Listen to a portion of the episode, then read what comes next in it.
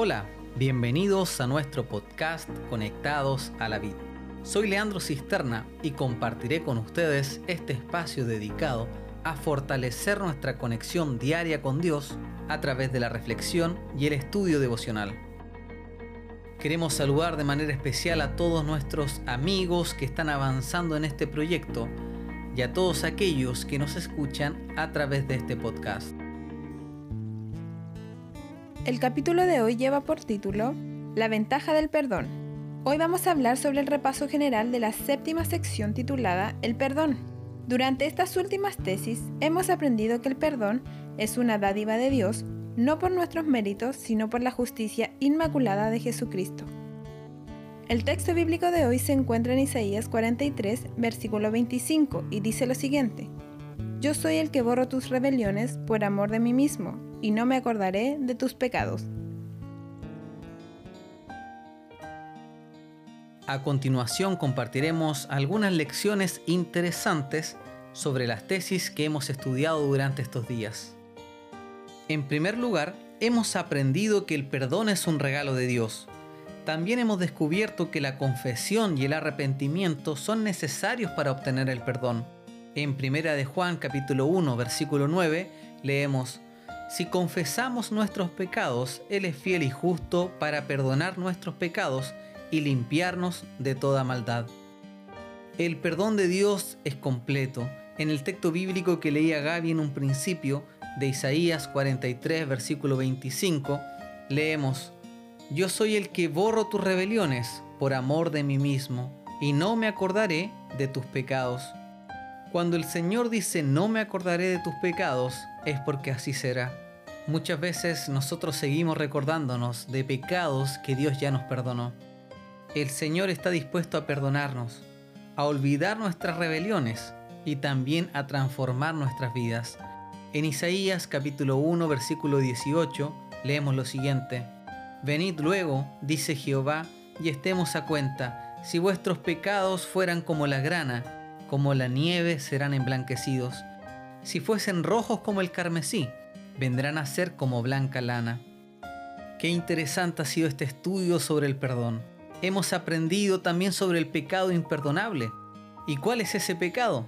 Aquel que echamos por tierra la obra del Espíritu Santo.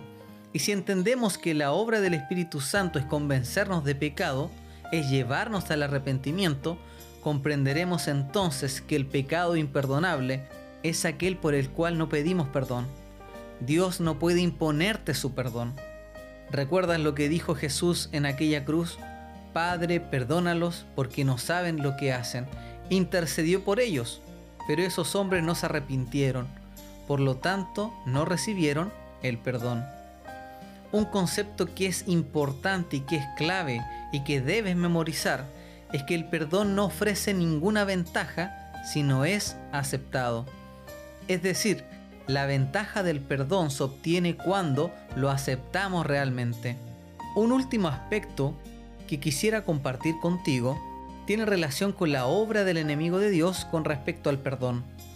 Hemos comprendido cuál es la obra de Dios, cuál es la parte del Espíritu Santo, pero también es importante que identifiquemos la obra del enemigo para estar atento a sus engaños. Presta atención a la siguiente cita del discurso maestro de Jesucristo. Satanás obra mediante todo engaño a su alcance para que no discernamos ese amor. Nos inducirá a pensar que nuestras faltas y transgresiones han sido tan graves que el Señor no oirá nuestras oraciones y no nos bendecirá ni nos salvará. No podemos ver en nosotros mismos, sino flaqueza, ni cosa alguna que nos recomiende a Dios. Satanás nos dice que todo esfuerzo es inútil y que no podemos remediar nuestros defectos de carácter. Cuando tratemos de acercarnos a Dios, sugerirá el enemigo, de nada vale que ores. ¿Acaso no hiciste esa maldad? ¿Acaso no has pecado contra Dios y contra tu propia conciencia? Pero podemos decir al enemigo que la sangre de Jesucristo nos limpia de todo pecado.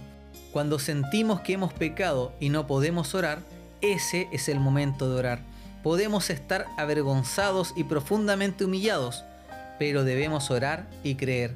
Palabra fiel y digna de ser recibida por todos, que Cristo Jesús vino al mundo para salvar a los pecadores, de los cuales yo soy el primero.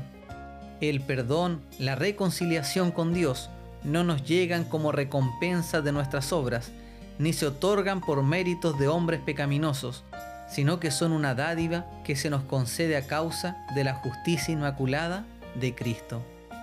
El discurso maestro de Jesucristo, página 98. Qué interesante es esta cita. Si te sientes identificado con esta situación y piensas que ya no puedes ser perdonado, este es el momento donde debes acudir a Cristo. Este es el momento donde debes arrodillarte y orar y pedir perdón. Este es el momento donde debes dejar que Cristo te limpie de toda maldad. Me despido y te dejo invitado a continuar con tus estudios devocionales. También te invito a participar de nuestra cadena de oración todos los días a las 7 de la mañana y también a las 7 de la tarde. Finalmente te invito a suscribirte o a seguir nuestro podcast el cual está disponible en las plataformas más populares. No olvides compartirlo con todos tus amigos para que más personas sean bendecidas con este material. Nos encontramos nuevamente mañana para el repaso de la tesis número 36, con la cual damos inicio a la octava sección de este libro titulada La Cruz. Que tengas una linda semana, que Dios te bendiga y que Dios te acompañe.